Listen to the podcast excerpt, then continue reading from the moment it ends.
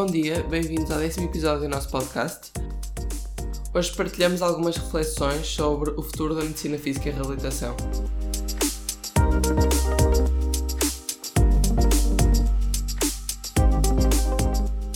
Bem, olá pessoal e queríamos agradecer-vos por estarem aí desse lado a ouvir o nosso podcast. Espero que tenham gostado destes episódios que passaram certo? Sim, eu gosto particularmente dos episódios em que temos convidados, porque nós também acabamos sempre por aprender e dedicar-nos um bocadinho sim. a temas que se calhar não estamos tão acostumados. Sim, porque sim, por acaso. Nós acabamos sempre por, eh, por, estudar aquilo que nós gostamos mais e a área em que nos focamos mais, não é? E também Mas só temos... falamos dessas áreas. Se tivermos convidados, eles conseguem sempre trazer coisas novas, ou que nós não tínhamos pensado tanto, ou um bocadinho diferentes da nossa visão. Exato. Por exemplo, o caso da Solange nós percebemos alguma coisinha de nutrição, mas não dominamos e ter uma profissional como a Solange a falar connosco sobre isso é ótimo também para nos pôr mais dentro daquela área, puxar um bocadinho mais por nós. Sim, sim, acho que é, acho que é enriquecedor. Enriquecedor, sim. Enriquecedor, exatamente. E, e acima de tudo acho que,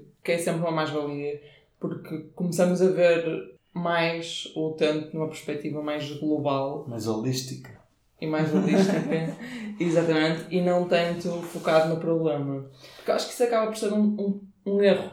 Nós sabemos que devemos ter uma visão global, mas quando trabalhamos e depois de algum tempo a trabalhar, cair na rotina é uma coisa relativamente fácil de acontecer. E acho que acontece a todos, pelo menos numa fase, e, e, acho que isso é importante nós percebermos, porque nós acabamos sempre por. É muito fácil apontarmos o dedo e dizermos: Ah, uh, porque aquela pessoa não está a ter em consideração isto, isto e isto. Mas nós também caímos na rotina. E isso é uma Sim, coisa também. que acabei, acabei por me aperceber à medida que fui trabalhando. E depois de algumas, de algumas semanas de reflexão, perceber, ok, eu não devo ir por este caminho.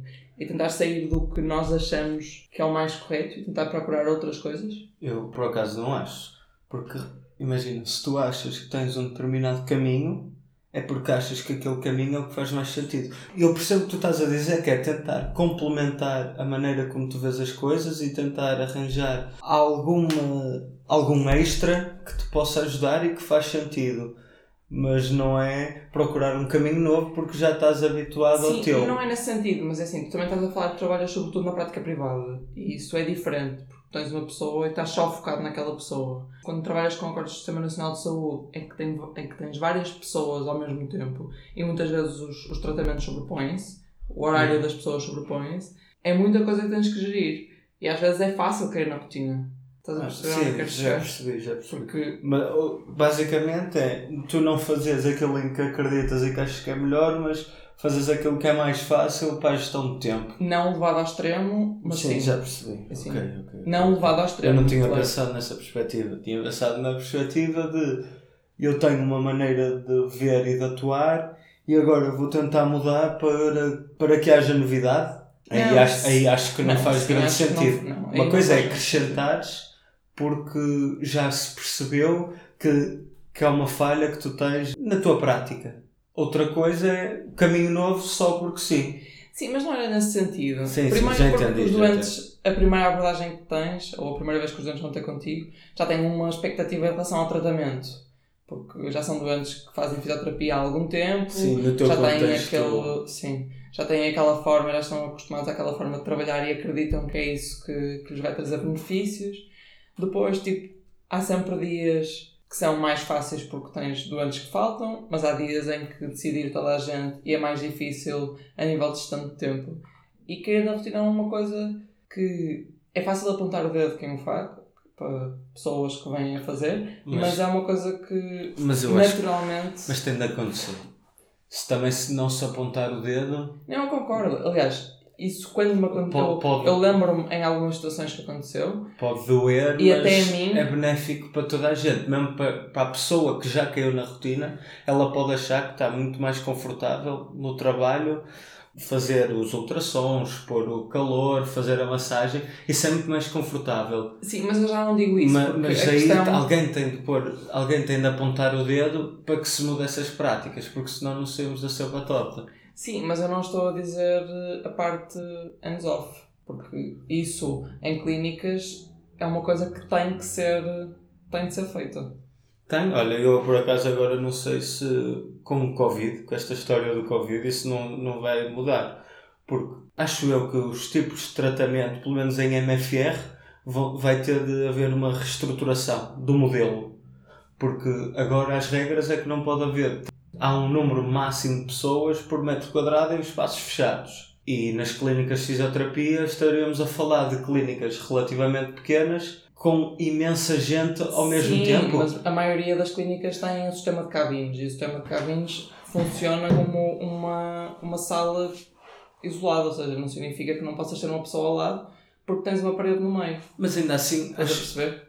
E a questão é, eu só posso falar na, onde eu estou, o tratamento, a nível de tratamentos não mudou. Até porque os códigos de eletroterapia, que também é o que te vai dar dinheiro mas eu, mas eu acho à que isso, clínica. mas eu acho que isso enquanto a fisioterapia enquanto profissão era uma coisa que devia devia pensar em reestruturar isso. Eu Aprove- acho- Aproveitar esta fase em que se calhar apesar de não ser a fisioterapia fu- fundamental, não salva vidas, entre aspas, entre aspas não, literalmente não salva vidas, não é?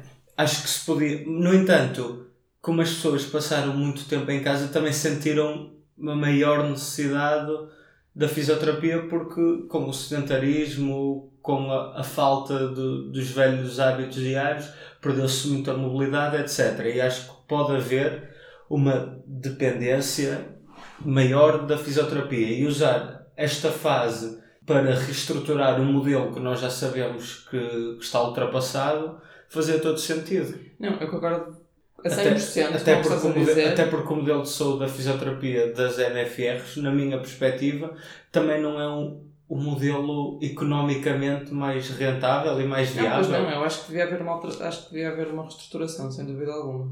para, para todos os níveis. Primeiro, ob- obrigatoriamente, para melhorar a qualidade dos serviços. Acho que isso tinha de ser sempre a prioridade máxima. Mas depois, para tentar eliminar custos que não, não fazem sentido ter, estamos a falar da eletricidade dos aparelhos de eletroterapia, eu não sei quanto é que custa isso, mas ainda não deve ser eh, uma coisa desprezável. Não, tendo em conta que se, se todos os doentes entrarem lá e fizerem pelo menos 30 minutos de eletroterapia, É muita é fazer coisa. as contas. As máquinas estão ligadas à corrente durante no mínimo 10, 12 horas, que é o tempo que a clínica está aberta. Sim, é isso, estão sempre máquinas a ligar. Se, se calhar, se calhar faz sentido arranjar outro tipo de, de estratégias. Sim, eu nem digo pela eletricidade, digo, digo mesmo pelo, pelo doente em si, não é? Porque eu não Não, mas essa, não, eu, acho, eu acho que essa nós já. Já é apesar, óbvio, é? apesar de, não, mas apesar de não se dizer, é uma coisa que as pessoas não querem saber. Quem está à frente disso Não, não quero saber. E a questão é, eu estava. Era isso que eu ia dizer. não querem saber se o doente. o que é que é melhor para o doente. Eu estava a falar com uma doente minha no outro dia que teve, que teve um AVC. E eles, desde o início, o sistema está feito e está mal feito, porque a pessoa que está no hospital não sabe quais é que são as opções que tem, não sabe que pode escolher entre ir para uma clínica, fazer domicílio, ir para a prática privada, não, lhe, não lhes mostram as opções todas que têm. Eles muitas vezes acabam por seguir um caminho que às vezes é mero acaso. Ou Claro. conhecem alguém que está dentro da área e, E- consegue aconselhar Conselho. ou então acabam por estar perdidos. E, para além disso, tem um acompanhamento noutras vertentes. eh, acompanhamento de psicologia, não é feito, acompanhamento nutricional, porque são doentes, como nós também falamos com, com a Solange, que têm imensas comorbilidades associadas e são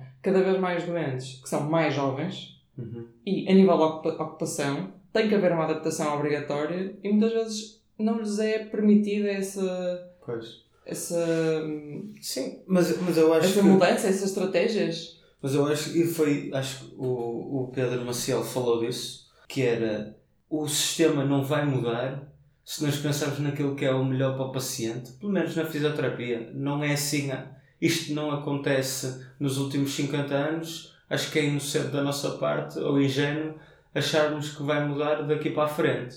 O que eu acho que realmente move as coisas é o dinheiro, é o poder económico. E se nós conseguimos provar que vamos estar a, a poupar dinheiro às clínicas e ao, e ao Estado e ao sistema, se nós tivermos determinada prática, vamos para além de poupar dinheiro à clínica e ao Estado, que para eles é o principal, o paciente ainda tem um, tra um tratamento melhor. O, o, serviço de saúde ainda é melhor. Sim, depende do tratamento que fizesse. Agora, a questão é que isso não é um benefício imediato. Isso é que pode ser uma barreira, não é? Eu, eu, eu até acho que é imediato. Sabes o que é que eu acho? É que há muita inércia de mudar. Aquela coisa do equipa que ganha não se mexe. Sim. Acho que ainda há muito essa mentalidade. E, e o erro de achar que a equipa que está, ou seja, a fisioterapia como está, que é uma equipa que ganha. E eu acho que não é. Sim, não é. E, sim. Ah, não mas, sei, acho mas... que tem de mudar. Acho, acho mesmo. Porque, pelo menos para mim, não é. Claro que é sempre recompensador, porque tu estás, se vir sempre da perspectiva uh, de relação terapêutica, acaba sempre por ser recompensador. Mas porque tu vais estar sempre. A profissão. Mas, sim, mas. Mas acho que é a forma assim. de trabalho não. cada vez mais me deixa desmotivada, percebes? Uhum. E até porque tens de trabalhar muito. São muitas horas. São, são muitas horas e nós lidamos com pessoas. A parte da comunicação acho que é uma coisa muito importante e que pode ser uma grande falha a nível de tratamento. Mas Sim, isso também é uma coisa que já temos vindo a discutir, Sim, não é? muitas vezes. Isso acontece muito, claro. E teria que haver uma, também uma mudança, não sei se talvez de paradigma, mas da população, não dos fisioterapeutas. É difícil isso. Para conseguirmos fazer isto. Pois acho, que, acho que alguém tem de dar alguém tem de dar o primeiro passo e não vão ser as pessoas. Porque se tu não souberes o que é que é bom, se tu desconheceres as tuas hipóteses, não sabes escolher qual, qual é a melhor. Sem dúvida alguma. É? Portanto, também tem que passar de nós, não é? Tem que partir de nós e se toda a gente fizer uma um bocadinho... luta coletiva para que, sei lá, para que as clínicas possam cobrar mais dinheiro aos seguros, para que possam ter menos pacientes por hora coisas destas. Eu sei que isto é muito fácil, estamos aqui os dois a falar, mas alguém, isso pode ser que com a ordem consigamos ter esta força coletiva de, de começar a traçar o caminho naquilo que deve ser o caminho correto. E apesar de tudo, nós somos fisioterapeutas há pouquíssimo tempo. Mas a, a ideia que eu tenho é que o caminho está a ser feito. É mais demorado do que nós gostávamos que fosse, mas as coisas não mudam de um dia para o outro. Pois, por... e para lá isso é outra coisa aqui. Estavas a dizer a parte da eletroterapia, mas mesmo o material que existe, que está disponibilizado a nível das clínicas e o espaço que existe para a quantidade de doentes que entra, também é muito reduzido e acaba por ser um entrave muito grande. Ou seja, nós conseguimos reabilitar a pessoa até um determinado ponto, ponto, digo, de, de princípios de treino, de adicionar carga e etc só. Mas tu, mas tu nem precisas, porque na população não. em geral a questão não é essa. Está bem, mas a, nem todos os doentes que vão para uma clínica da MFR é a população em geral. Também há claro, jovens, claro. também há atletas. Sim, atletas, também. claro. Eu não estou a falar de população com mais idade. E cada vez mais se vê pessoas mais jovens. Sim, não, e, e cada vez mais. Assim. A, a questão é, população em geral, se, se são pessoas com 50 anos, 60 anos, têm idade dos nossos pais, não são. Sim não estão debilitados. Acho que não há uma idade que não se possa fazer determinadas coisas, claro. porque acho que se pode e acho que se deve. Sim, sim, sim. Sim, mas antes, acho que quando se dizia alguém com 60 anos, aí anda velho. E agora, agora e agora, tipo, 60 anos é. Não é isso, agora, agora não. Sim, não, não têm. Com 60 anos ninguém tem de ter problemas de velhice, entre aspas. Há muita gente, muita, há muita gente com 60 anos que ainda trabalha e trabalha bem, e é bem, sério. Claro. Portanto, e eu não estou a falar, e, eu estava a dizer carga, mas também digo espaço e material. Não, mas tu falaste bem, acho que havendo um paradigma, mas aí tem de haver para tudo, que é as pessoas tentarem procurar um estilo de vida cada vez mais ativo. E nós já falamos disso, acho que o pessoal da nossa geração já vai tendo isso. O pessoal mais velho, nem tanto, mas acho que é uma coisa que está aí. A moda do ser fit, e acho que a fisioterapia pode tentar pegar nisso Sim, mas eu e tentar trabalhar também... no, na, no, no seu contexto. Sim, mas eu acho que é uma coisa da nossa geração, porque nós também estamos num mundo ou num meio, ou estamos numa bolha em que temos muita gente à nossa beira que faz, pratica desporto e etc. Mas, mas não achas mas também que conheço muita gente da nossa geração que não faz absolutamente nada, ou que fez até uma determinada fase da vida e que entretanto parou. E, e mesmo, por exemplo, geral... pessoas mais novas é que no geral há mais cuidado. E tens mais há informação mais cuidado, certeza. Há mais informação. Mas mesmo assim há mais cuidado. era um culto, diria eu, do corpo maior, de cuidar do corpo, portanto, a alimentação, o exercício físico, nem é praticar desporto, mas exercício físico, Sim, ir ao ginásio, ir ao ginásio e fazer as aulas, coisas de manutenção, acho que é uma coisa que tem vindo a ser implementada e há uns anos para cá, há 20, 25, 30 anos, Eu acho que os, sim, os mas acho que nossos longe pais, os nossos ideal. pais não falavam disso quando, quando tinham a nossa idade. Não, claro que não. Pronto, e tem vindo a haver essa, essa evolução. Parece-me, da maneira como eu vejo, como eu olho para o mundo, acho que tem vindo a haver isso. E a Sim, fisioterapia, acho que- e a fisioterapia devia acompanhar essa mudança. Devia-se impor como uma profissão perfeitamente capaz e habilitada para trabalhar na promoção de saúde. Que é eu, eu acho que isso é uma falha grande. Nós Mas é por aí que não é pormos de parte a promoção de saúde, mas acabamos por nos esquecer um bocadinho. pomos muitas vezes. Pomos muitas vezes. E no, no contexto em que eu trabalho em musculoesquelética, isso é muito posto de parte. É o tal tratamento da lesão ou doença. E neste caso é olhar para o sintoma, é diminuir a dor, diminuir a dor, é só isso que interessa. E depois, a- essa parte é importante, mas depois a parte de ajudar no, no retorno à função e à atividade, qualquer que, que seja essa atividade, é um bocado negligenciado e posto de parte. Focar Eu não muito- deveria, não é? Claro que sim. focar muito no sintoma nunca, nunca foi a solução. Mas pronto, é uma coisa que eu acho que deve ser mudada. Eu acredito que vai mudar. Pois é, mas é mais devagarinho do que o que nós gostávamos que fosse. Sim, a nível de, de clínicas ou a nível do sistema como está montado, acho que é mais difícil a mudar porque aqui envolve, primeiro, as, as pessoas Não, que por da área da MFR não querem, não é? Mas por exemplo, olha uma coisa, eu acho que nós já falamos disso também, que era o Estado agora, com esta situação do Covid, o Estado teve uma despesa na saúde brutal e vai ter de perceber que tipo de despesas na saúde é que continuam a fazer sentido.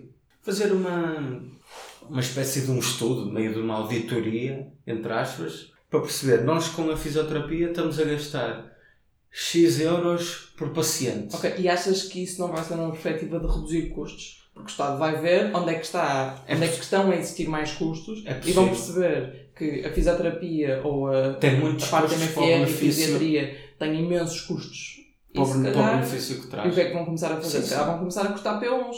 Ou seja, não dão tantos P1s para a pessoa. Mas sabes o que é que eu acho que devia acontecer? Aí tinha de ser um esforço coletivo, quer de quem, ma- quer do Estado que paga as clínicas, quer das clínicas, de tentar eh, melhorar isso.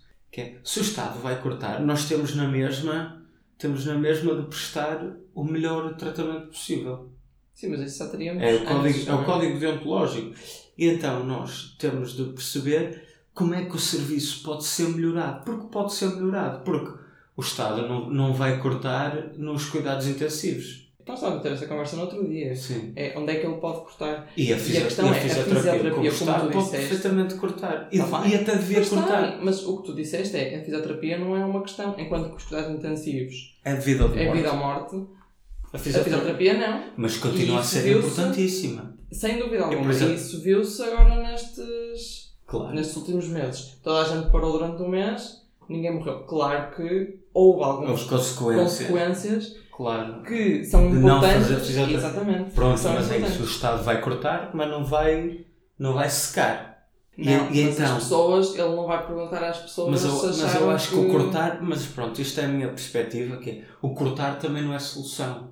Acho que é solução é tentar perceber e pôr o dinheiro onde realmente o dinheiro é melhor rentabilizado. Sim, mas vai cortar porque há muitos doentes que têm que exageram nos fisioterapia P1s, claro. e durante um ano de seguida, durante um ano e meio, Mas aqui o que é com preciso... interrupções do mês.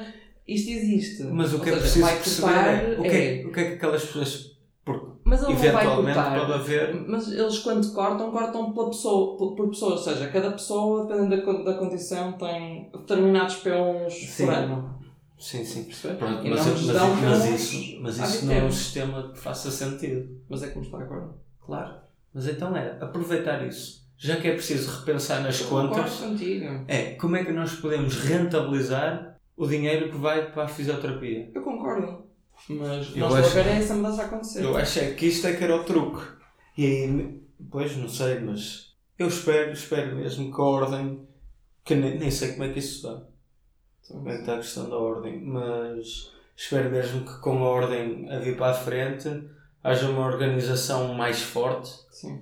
para se poder começar a, E- e a trabalhar estas é coisas. O número ou a quantidade de doentes que a maioria das clínicas têm por hora para cada fisioterapeuta, acho que é tão grande que tu mesmo que queiras introduzir um- uma componente de exercício é muito difícil porque é uma gestão complicada. Porque estás a falar de pessoas que muitas vezes nunca fizeram nada, não têm O- noção o não- nenhuma de corpo. O Noura fez uma fez uma espécie de um artigo com que ele, ele fala sobre isso, é como é que tu podes ir introduzindo esse tipo de trabalho na clínica da MFR. Claro, e isso é perceber, possível. perceber os pacientes que são mais auto. como é que se diz? Não auto-eficazes, mas autossuficientes.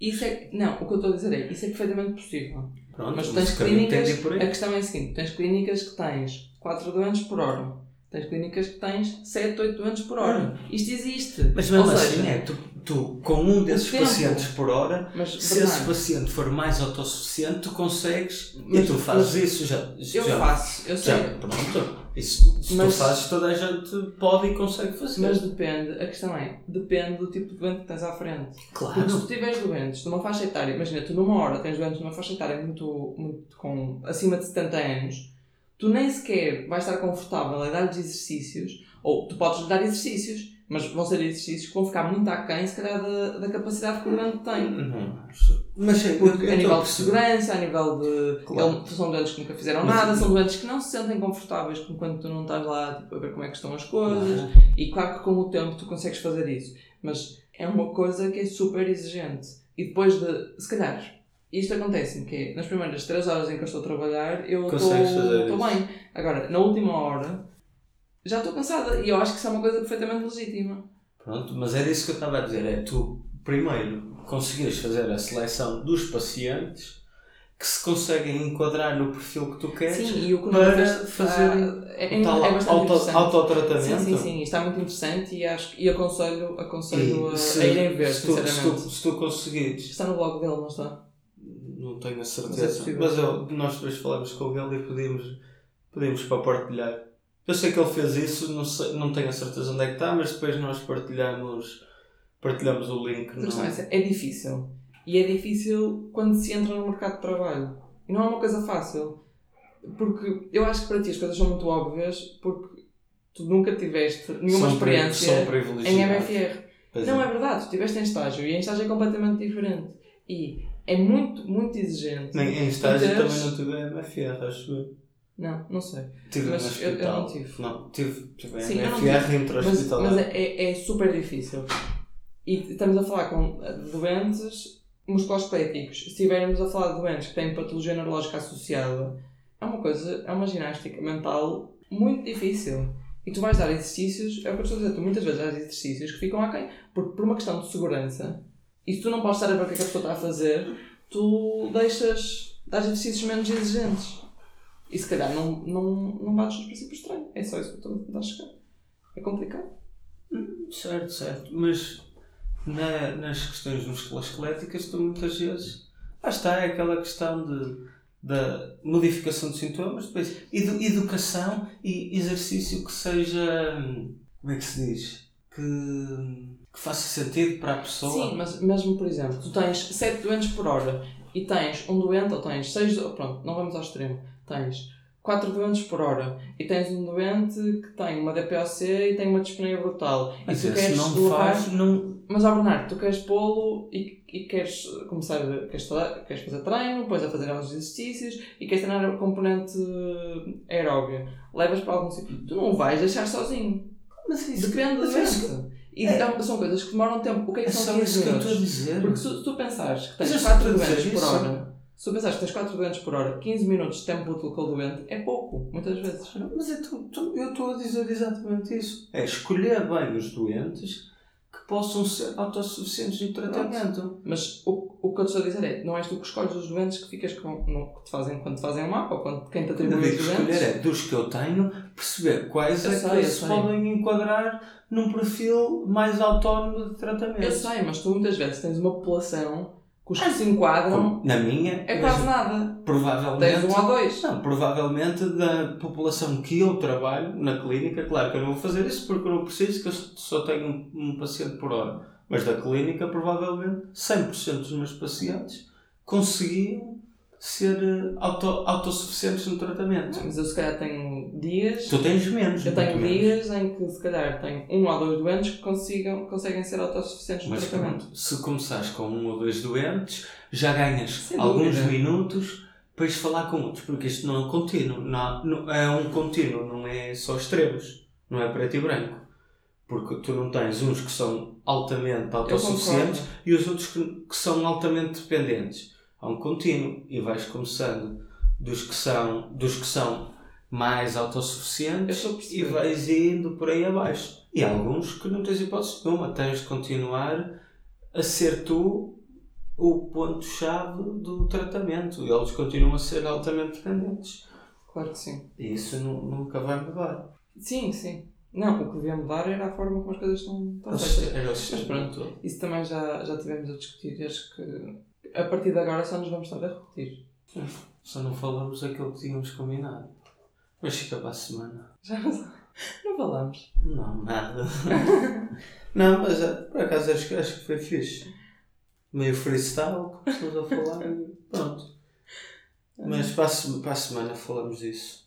Vamos falar de coisas que não, que não correm tão bem dentro dos tratamentos de fisioterapia. Era antes de ter- tratamentos. É que quando tu disseste que não correm eu acho, falar de achava que era no global. Não, Não, achava, achava que não era nos Não, eu tratamentos. a dizer, Por isso é que eu comecei a introduzir assim coisas mais No meu caso, dar exemplo de quando eu fiz um determinado tratamento ou segui um, um determinado protocolo, entre aspas, um tipo de tratamento com uma pessoa e não tive os resultados que era suposto, porque é que eu acho que não tive, que inseguranças é que eu tenho durante os tratamentos. Isso, ninguém fala disso, toda a gente fala Não, o treino é espetacular e toda a gente tem de fazer. Mas A terapia manual também é ótima e ajuda, ajuda imenso em todos os casos. E nem sempre, porque há pessoas que, que os resultados não são, não são favoráveis, Não, não, ok. saem da sessão melhores, não voltam melhores, até podem voltar com mais sintomas, com mais queixas. Como é que nós lidamos com essa frustração de das coisas não estarem a correr bem? Já percebi. Eu, eu achava quando me disseste, olha Catarina, Eu eu estava a atrás de ti, pensar falar eh, das coisas que não correm tão bem. Eu achava que era na profissão no geral. Não, não. Mas pronto, é isso que nós falamos. Por isso é que eu estava a te perguntar, não falamos. Mas foi um erro técnico, não é? Mas. Mas fica esta promessa para no próximo episódio. não, Falamos sim, sobre eu, mas Yeah, e acho, acho que é que são duas coisas importantes. Porque ninguém fala disto. Ok, está combinado então. Pronto. Para a próxima. No próximo. Malta, muito obrigada. Até para a semana. E aproveitem o calor, que esta semana vai estar muito bom tempo. A ver se para a semana não nos voltamos a enganar. E pronto, muito obrigado e uns beijinhos.